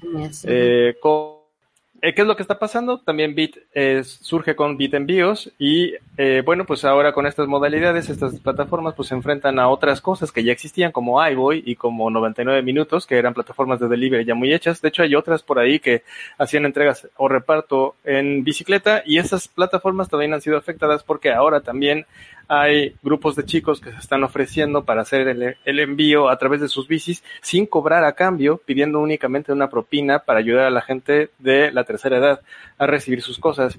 Entonces, eh, sin duda todo el mundo está siendo afectado y eh, tal vez lo que se nos antojaría más que continuara funcionando serían estas empresas de entrega o de mensajería, pero pues ni esas, ¿eh? O sea, todo el mundo tiene afectaciones en cuanto a lo que le está ocurriendo. Eh, como les comento, pues eh, Uber solo oficializa lo que ya veníamos haciendo, ya le puso un nombre, ahora se llama Uber Flash, eh, Bit le puso Bit Envíos, eh, pero pues realmente eh, es la misma gata pero revolcada, ¿no? Y de nueva cuenta la pregunta es, o el, el, comentario es, ¿regresaremos a una normalidad o cuando regresemos el mundo no será lo mismo? ¿Ustedes qué opinan con este cambio de modalidades? Mm, pues es que yo tengo muchas amigas que ya están pidiendo, por ejemplo, a Superama en línea. Eso habla mucho de mis amigas. Y yo incluso también de, de Corner Superama, Shop. patrocínanos. ¿no? Patrocínanos, por favor, cerveza importada. Corner Shop, patrocínanos, por favor. También. Pero el tema es que es muy caro. Yo, por ejemplo, los pañales que compró mi hermana, yo lo creo que ya lo habían mencionado acá, son 100 pesos más caros que si yo voy eh, allá. Entonces, antes era un servicio como de lujo, hoy en día está teniendo otro tipo de, de, de dimensión, pero el, el, precio que tienen más elevado es, es, es loco en realidad. Entonces, si de por sí supers como Superama, Walmart ya tienen una, un cierto rango de ganancia y y todavía aumentan esta, esta ganancia para, obviamente, la gasolina, el señor que va y escoja y tal. Entonces es también ya un abuso. Entonces, no sé, o sea, este tipo de cosas pueden significar, pues, cuando va de un punto a otro, pero yo tal vez ya esta semana ya compré dos quesos y ya estaban echados a perder, zanahorias que ya compras y son cosas que ya están muy maduras. Entonces, eh, no sé cuánto tiempo nos quede de, de, de tener cosas frescas o de saber que también quien lo escoge eh, tiene una cierta ventaja de quien pues va y nada más agarra cualquier cosa, ¿no? Eh, creo que este tipo de cosas como de tan bobas de, de cómo comprar en un súper van a tener un, un plus y por ende también un costo extra para que las personas que, que no puedan salir pues, pues paguen ese, ese costo extra. Oye, pero entonces tú crees que estamos dejando ir eh, la oportunidad de oro para que la transición se, se realice del mundo físico al mundo digital. O sea, eh, ahora sí que con el afán de ganar unos cuantos pesitos ahorita están dejando ir la oportunidad de convertir a tus usuarios tradicionales en usuarios digitales. Pues no lo sé, es que no, no siento que todos vayan a poder hacer eso. No sé si eso contesta tu pregunta, pero hay, por ejemplo, me habla una tía y me dice, pásame el teléfono del Walmart para que me traigan eh, aquí a la casa. Y yo no, pues es que no hay un teléfono de Walmart. Además, los que hay pues son como para reclamación de, de que se te rompió la bolsa de la leche o yo qué sé, ¿no? Y nunca contestan. Entonces, o sea, tienes que entrar a la plataforma. Claro, y además, ¿sabes qué? Me decía, pídeme a Uber Eats y ahorita Uber Eats tiene pizzas, tiene hamburguesas, o sea, pues como que no tiene comida sana, por así decirlo. No quiero decir vegana, pet friendly, kosher, libre de parabenos, ta, ta, ta, ta, ta, ta. Este, Sí, sí, sí, sí. todo ese tipo de cosas, pero, pero, o sea, a mí me impacta mucho que vas al súper y, y ves toda la, la parte de maruchans y de enlatados vacía y el brócoli ahí viviendo, ¿no? Entonces, eh, hay, ahí está- estamos viendo ese contraste entre, por supuesto, los negocios tienen que con- continuar y ofrecen lo que ellos venden, pero pues personas grandes que normalmente están acostumbradas a levantar el teléfono y a pedir algunas cosas, pues están teniendo una brecha muy distante y, para poder conseguir cosas básicas y frescas.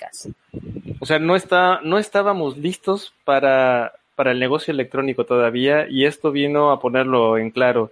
Pero si tantita es risueña la niña y luego le hacen cosquillas, pues están vacunando a los posibles usuarios nuevos que podrían eh, co- cooptar estas plataformas digitales, ¿no?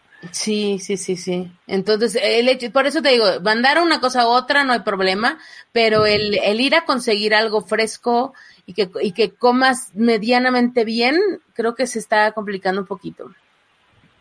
Eso sí. Señor Irán, ¿cómo estás consiguiendo tu dotación de medias Doran y todas esas cosas que sueles comprar físicamente? Arriesgo mi vida yendo al Walmart, una, porque me quedaron muy mal dos o tres veces Superama y Walmart en el envío. No tenían algunas cosas, no me lo mandaban, el reembolso, no apestan para eso. Mala experiencia Em, también. demasiado, o sea, fueron dos o tres veces, entonces les di una oportunidad, la segunda, etcétera. Pero, em, bueno, dos puntos. Está, ahorita me mandó un mensaje este Alex Mercado, entonces me dice que de lo que estábamos hablando acerca de la automatización, hay Alex que Mercado es amigo tuyo? Sí, ¿No es un jazzista? Ah, porque yo conozco un jazzista que se llama Alex Mercado. está, no, se llama Alex Market, le decimos Alex Market. Ah, entonces no, no es, ah, bueno, saludos. Bueno, él dice, él dice que eh, existe lo que es RPA y le dije, ¿qué es eso? Eh, dice que es Robot Process Automa- Automa- Automation. Entonces dice que es la automatización de todos los procesos de negocio de la empresa y que está sonando muy fuerte el tema. Entonces ya me di- le dije que pues estaba invitado y dice que sí, que le digamos en qué fecha y él nos puede hablar acerca de todo esa, de todo eso. Adelante, sí. Y yo creo que nos está escuchando, entonces pues ya quedamos con él, ¿no? ¿Cuándo? Y otra Busca al parte otro acerca- Alex Mercado, el que es jazzista, También a se van a llevar bien. Podemos tener a los dos. y por otro lado, Vino, robots. Oye, ¿qué puede salir mal en ese podcast? dos Alex Mercado, conocemos al nuestro, entonces. Yo les presento al mío. Ajá. Y bueno, eh, en la parte de, de Uber, del envío de paquetes, yo, ya tenían ese servicio, o sea, lo empezaron a implementar, pero yo escuché de unos amigos que trabajan en Uber que tenían muchos problemas porque los estaban utilizando para el envío de drogas aquí en la ciudad de Ah, México. eso, eso era lo que iba a ir. Yo no quiero que pienses, pero claro, es claro. O sea, pues ahí está, y ya tienes todo puesto.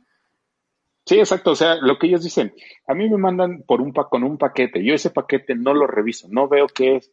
Simplemente lo tomo, lo llevo al destino. Dice, pero ¿qué pasa si me detiene una patrulla y me preguntan, no? Yo puedo demostrar que es la aplicación, que es el viaje, pero pues de aquí a que se hacen las investigaciones, si me detienen con cinco kilos, tantos kilos, entonces el proceso judicial, pues al día de hoy yo creo que no incluye, ah, ok, si está trabajando en una plataforma de envíos, no es su culpa, ¿no?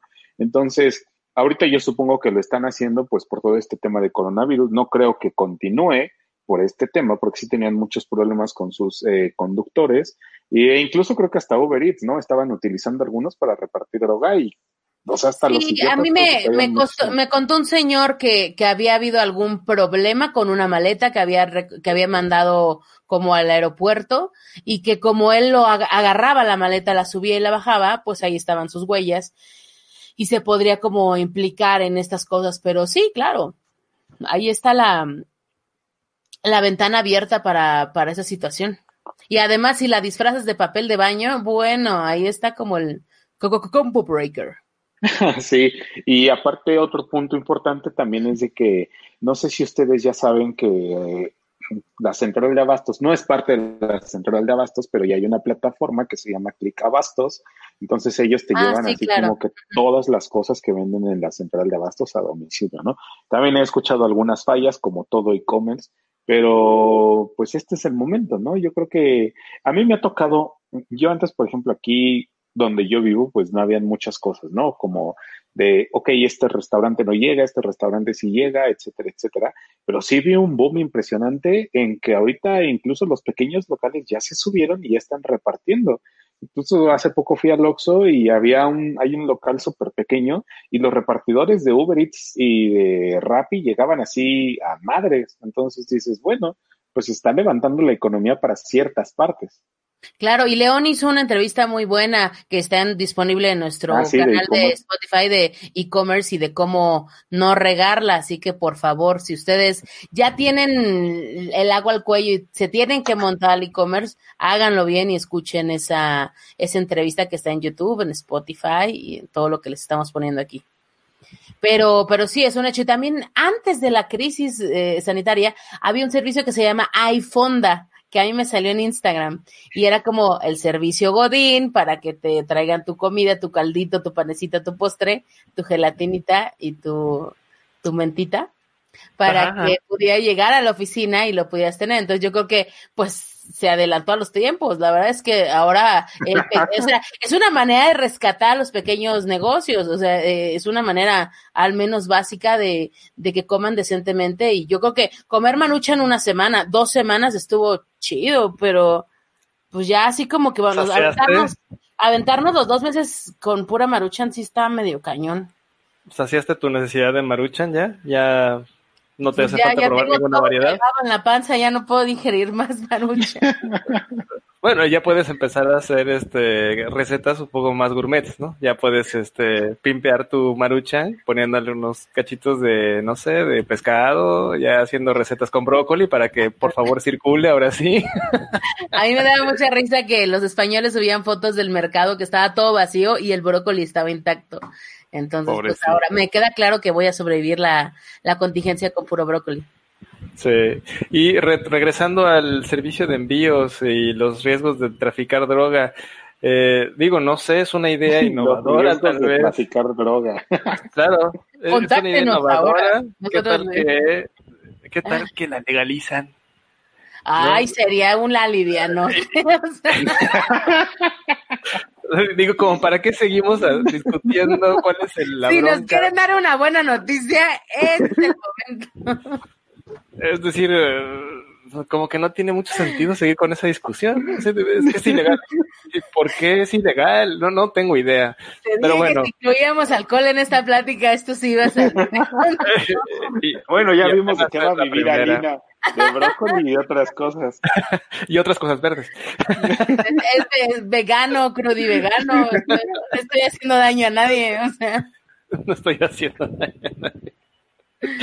Entonces, eh, sí, esa es, esa es eh, la discusión que también te- se tendría que tener. O sea, ¿por qué, por qué estas plataformas tienen que sufrir tanto con respecto a, esa, a ese marco legal? O sea, vamos a actualizar las cosas. ¿Qué realmente importa en esta vida? Hay que preguntárnoslo ahorita que estamos confinados, ¿no?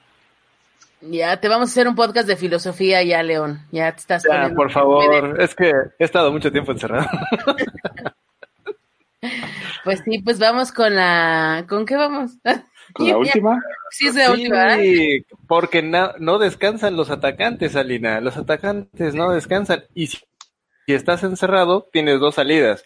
O filosofas o programas ransomware, ¿no? Pues y sí, entonces, eh, ¿qué, qué, qué ocurre? ¿Qué, qué sacas al mercado, señorita? ¿Cuál es Pues- nuestro nuevo ransomware de la semana? Tenía tres noticias que esta- fue difícil escoger, elegir la, la, la- que, la segunda que me tocaba.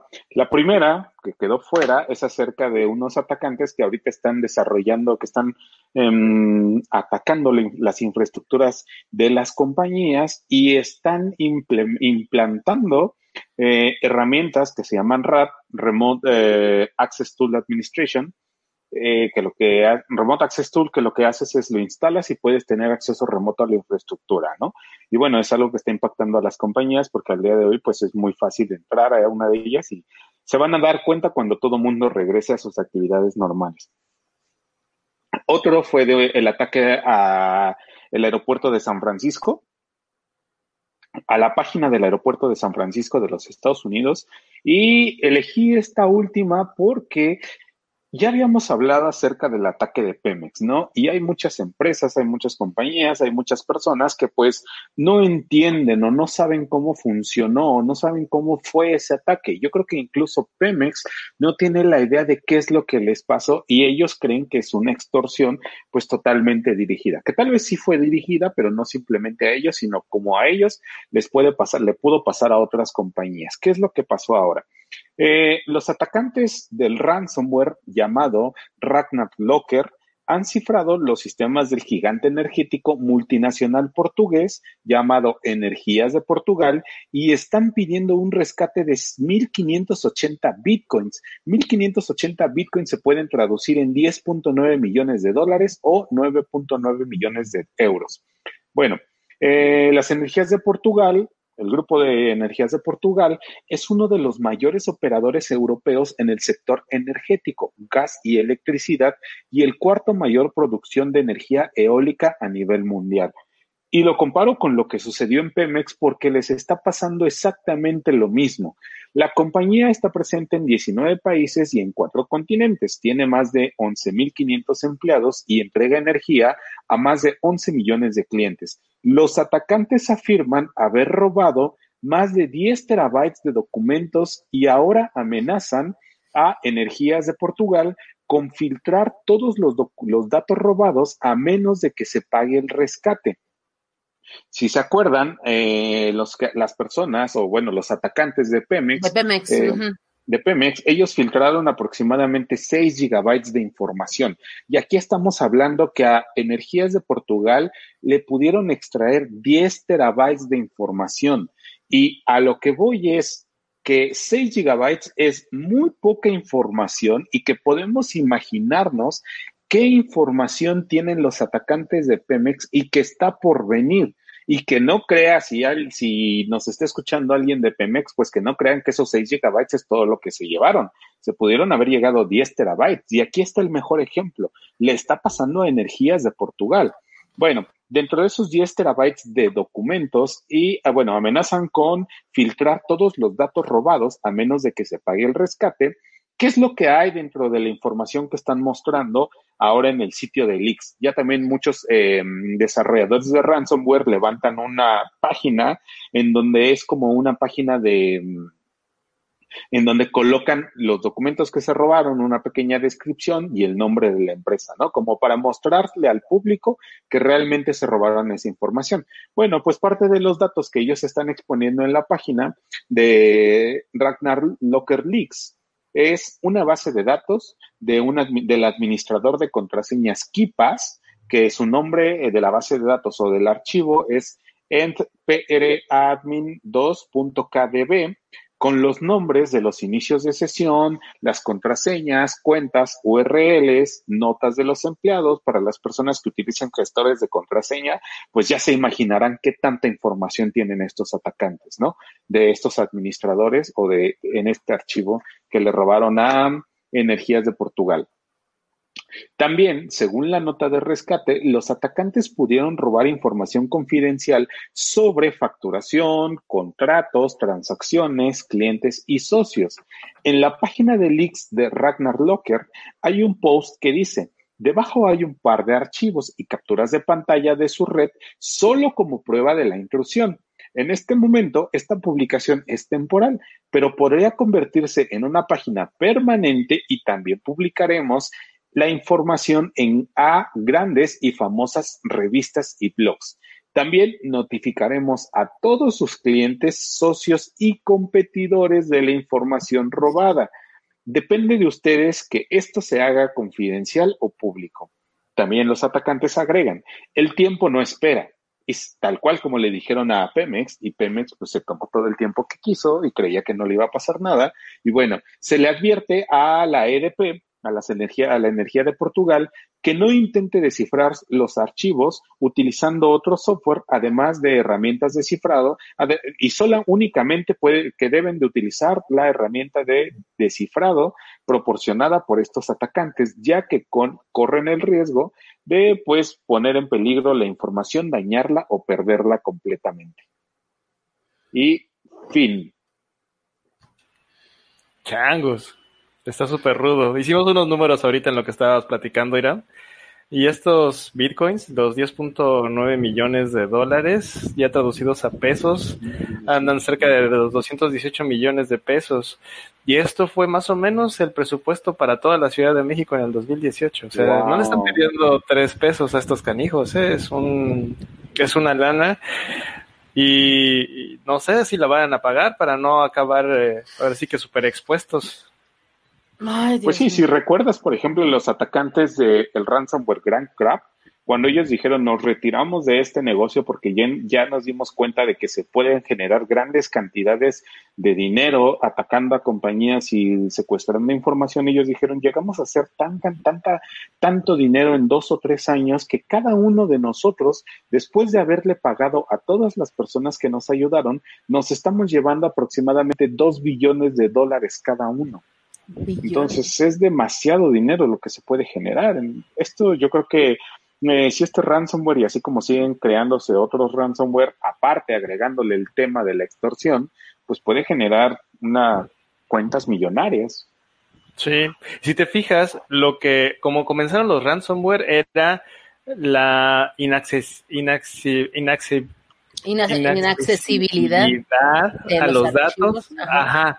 O sea, el ransomware lo que, lo que te hacía era que tú no pudieras tocar tu, información, pero ahí estaba. O sea, tú la tenías. Entonces era pseudo secuestro. En realidad estaba en tu equipo, pero estaba encriptada, lo que la hacía inaccesible, ¿no? Pero esta variante ya se convirtió en un ransomware completamente. Eso sí es un secuestro. O sea, no solamente la encripto, también me la llevo y entonces te pido el rescate para no soltarla, ¿no? para no divulgarla. O sea, eh, creo que la última colita del ransomware que, que se empezó a dar en, ¿qué fue el año pasado? Mediados del año pasado fue cuando esta variante ya, no específicamente Ragnar Locker, sino que realmente te extorsionaran a posterior a la inscripción de datos, este, ya hizo que completó ahora sí la idea del, ransomware. en realidad eh, era muy fácil de pegarlo porque en un crimen de un secuestro eh, físico, pues tú sustraes a alguien de, de, un lugar, ¿no? Y lo, y lo mantienes cautivo. Es una cosa ya ahora muy parecida realmente. Sí, claro, si nos vamos atrás, eh, yo creo que uno de los primeros secuestros era cuando no tenías, no, no te permitían tener acceso a tu computadora. No, no, te, no te cifraban la información, sino recuerdan a quien le haya pasado el, el virus del policía, que lo conocían así, que no podías utilizar tu computadora y decía que la DEA o el FBI eh, te, había detectado que estabas visitando sitios porno, ahí es donde empezó todo eso. Después se saltaron a la parte del secuestro de la información y justamente en uno de los podcasts hablábamos que esta parte de la extorsión la empezó un grupo de desarrolladores de ransomware entre mm, octubre y noviembre del año pasado. Entonces estamos hablando que puede ser noviembre, diciembre, enero, febrero, marzo, abril, lleva seis meses y ahorita son, no son muchos, los, em, los grupos que están pasando a esta parte de la extorsión, pero pues al día de hoy ya son más, yo creo que ya son aproximadamente unos 10. Y hay compañías pues que siguen. Incluso tenemos un caso que no sabemos absolutamente nada de él, que es de la Secretaría de Economía. Entonces, ¿qué, ¿qué tal si a ellos también les tocó algo así? Claro, y teniendo en cuenta la situación, digamos, de el petróleo a nivel mundial, los precios y la situación en México con, con eh, Romero de Champs, eh, es decir, no son temas que estén libres de corrupción y, creo que el hecho de que estos hackers pudieran liberar esa, esa información a periodistas y ponerlas en un contexto como el que estamos viviendo podría poner todavía más en jaque el precio del petróleo o la situación de, de cómo se están haciendo estas negociaciones también en las que esta semana pues México eh, pues hizo algunas eh, negociaciones, por así decirlo, para poder mantenerla, para poder reducir la, la producción de petróleo. Entonces, eh, el, en el contexto en el que esto se está dando es muy, muy complejo. Y pues ¿Qué les parece si hacemos otra otra pequeña pausa y regresamos con otras notas pequeñas, unas notas breves que trae Salina, que también están bien interesantes. Pues ya le- les vamos a llamar las bateadas y así ya incluimos las que irán, lo del, lo del aeropuerto Bateadas. también y todo esto, pues ya lo cerramos así, ¿no? Las bateadas, las breves, y antes las llamábamos las rapiditas. Ah, bueno. Ahora regresamos. Recuerda que puedes escuchar el podcast semanal de creadores digitales en iVoox, iTunes, Spotify y YouTube. Síguenos en las redes sociales. Comparte con nosotros tus tweets favoritos en arroba creadoresdigita. Compártenos las noticias que más te interesan en facebook.com diagonal creadores digitales.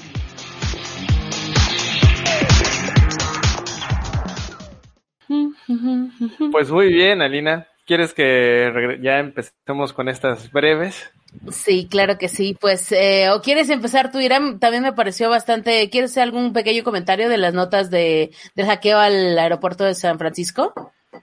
Ah, denme dos minutos. Ah, bueno, entonces yo empiezo en lo que, en lo que nada más. Oye, ¿será muy malo que, que cuando yo escuche Cody me acuerdo de la mascota de Barcelona?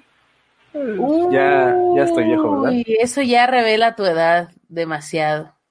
Eso ya revela que eres sector de riesgo alto para el Exacto. coronavirus. Dios mío, cuídate, por favor. Te hacemos el súper, entonces. Oh. Ahí estás. Ya regresé. Acabo de regresar. Eh, Muy bien. Gracias a mi patrocinador oficial, Infinito. Ya necesitamos que te patrocinen los de los ventiladores que echan hielo, este, Ya, ya, la, cerveza. Hay muchas oportunidades de negocio, jóvenes, por favor. Muchas gracias, muchas gracias. Bueno, pues ahora Cody quiere habilitar algunos, eh, su sistema eh, para que ustedes puedan hacer donaciones para compra de material de salud eh, que se requiere ahorita en la, por la contingencia sanitaria del COVID-19. Este sistema de, de pago con códigos QR se lanzó el año pasado y esto busca que sea mucho más fácil poder hacer las donaciones y eventualmente pues llevarlo a otros sectores. Hasta ahí es esa noticia. La segunda, TikTok. Hay hackers que intercambian videos en esta red social por eh, información falsa sobre el coronavirus. Los canales que han sido afectados principalmente en esta red social han sido eh, la página que tiene la, mm, la institución, el, perdóname, el, ¿cómo se llama? La Cruz Roja y el World Health Organization, que están subiendo información fidedigna y esto está siendo eh, montado con, con diferentes eh, información falsa. Tenemos que recordar que estos sitios son los que más la gente está consultando para evitar noticias falsas y el hecho de atacarlos pues eh, genera un caos mucho más grande. Esto fue hecho por un grupo de hackers llamado MISC y lo único que querían demostrar es que esto es muy fácil debido a que TikTok usa HTTP en vez de HTTPS y de esta manera extraen el contenido de las redes de entrega eh, de la compañía. Entonces, eh, es por eso que simplemente lo pudieron hacer y lo demostraron. Uh, ataque de, de Man in the Middle, ¿no? Exacto. Y por último, 500 mil cuentas de Zoom se venden en la dark web, según un reporte de expertos de la compañía de seguridad Siebel, y eh, se pudieron comprar 530 mil cuentas a un precio de 0.002 dólares cada una. Así que pues es recomendable, no sé si ustedes qué opinen, que se cambien contraseñas ahorita, que, que no sé, puedan generar tal vez algunas nuevas cuentas, porque el material hackeado incluye dirección de correo electrónico del usuario, la contraseña, el URL de la reunión personal y la clave del anfitrión y un PIN de seis dígitos vinculado a la cuenta del propietario. Así que, pues bueno, a pesar de que ahora Zoom está cambiando incluso los menús y tratando de poner más restricciones, ahora viene esto y pues bueno, entonces, ¿qué vamos a hacer? Sí, incluso estaba escuchando, bueno, estaba leyendo que hay algunas cuentas que incluso están dan, las están regalando de las cuentas hackeadas y otras cuentas las están vendiendo. Dios mío. Y a ver, entonces tus bateadas, Irán. Ah, ok. Em, pues los sitios del aeropuerto de San Francisco sufrieron un ataque Y este ataque lo que buscaba era recolectar o extraer información de los visitantes. Em, una investigación realizada por el equipo de SET y otras compañías de seguridad dicen que estos sitios del aeropuerto de San Francisco, por las técnicas utilizadas, pues pueden detectar que fue, eh, fue realizado por un grupo de APT, Advanced, Advanced Persistent eh, Technique. Eh, ah, se me olvidó que es el APT perdón. este, este grupo es conocido por un Dragonfly, como Dragonfly o Energetic Beer. Entonces, si ustedes buscan el nombre de este APT, pues pueden identificar exactamente de dónde se puede ser eh, chino, eh, Energetic Beer, casi a los que les ponen beer son rusos o los, o los, o los ligan con equipo hackers rusos. Y bueno, ¿qué es lo que hacía? Era recolectar credenciales de Windows que intentaba explotar una vulnerabilidad en el protocolo SMB y en uno de los archivos cuando los visitantes entraban a las páginas. Eh, esto no está ligado a uno, a uno de los ataques eh, conocidos que se llama Megacard, que lo que hacen es ingresar a las páginas, inyectar cierto código y de ahí empezar a robar eh, tarjetas de crédito o cualquier otra información, sino este es un ataque totalmente distinto. Y bueno, no buscaban comprometer la información de los visitantes, sino simplemente tener acceso a las computadoras de los visitantes. Ok. Y pues, sin más, ¿tienes algo más tú, León? ¿Tú quieres incluir alguna bateada? No, no, no, estoy intentando cambiar mi contraseña de Zoom ahora mismo, pero no lo logro. Entonces... Ya es demasiado tarde. si ustedes tienen cuenta de Zoom, cambien ahora su contraseña. Hagan una nueva ya, ¿para qué? Ya cierren eso, ¿verdad? Total. Ya cierren eso. Usen Jitsi. Exactamente. No, pues también una más. Eh, nosotros usábamos Jitsi y Jitsi ya está implementando el, cifrado punto a punto. Entonces, igual y la próxima semana hablamos de eso para que lo ah, utilicen con más seguridad. Y, eh, ojalá que algunas personas sepan que esto también eh, puede grabar las videollamadas ligándolo a Dropbox, ¿verdad, León? Exactamente. Si tú pones tu, cuenta de Dropbox. Pues nos hemos quedado sin notas por el momento, pero ¿quién salvará al mundo? Entonces hay que regresar a nuestros trabajos. Pues los pues vemos la semana que viene. Pues yo les agradezco a ustedes dos que sean cómplices de esta emisión número 42 ya, a pesar de todo y de todos, y este y que traigamos más noticias la próxima vez para la que los que están interesados en tecnología y seguridad de la información pues puedan estar al día donde quiera que estén encerrados o donde quiera que anden de vagos contagiando gente, este pues puedan estar eh, enterados, ¿no? Y eh, pues les recordamos que nos pueden seguir en todos lados, ahí están nuestras redes, ya está eh, Alina compartiendo nuestras redes sociales. si quieren recordar cuáles son las redes de cada quien, por favor. Claro, arroba Alina Poulain. Y arroba Iram y arroba Fullbus. F-U-L-V-O-U-S. Estamos en Google Podcast, en Apple Podcast, en iBox y en Spotify y en YouTube para que nos puedan seguir y eh, no se pierdan para nada el contenido que estamos generando. Y pues estamos abiertos a sus preguntas en el correo loscreadoresdigitales arroba gmail.com. Muchas gracias. Muy bien, pues gracias a ustedes y no me queda nada más que decir que hasta la próxima, creadores. Hasta la próxima. Hasta la próxima. We are anonymous. We are legion. We do not forgive. We do not forget Se realizó un hackeo en la banca mexicana. robo informático que afectó al Banco de Chile por un monto de 10 millones de dólares. El Banco de México confirmó que el sistema de pagos electrónicos interbancarios fue hackeado. Este es el podcast de Creadores Digitales. Las noticias que importan de tecnología y seguridad de la información.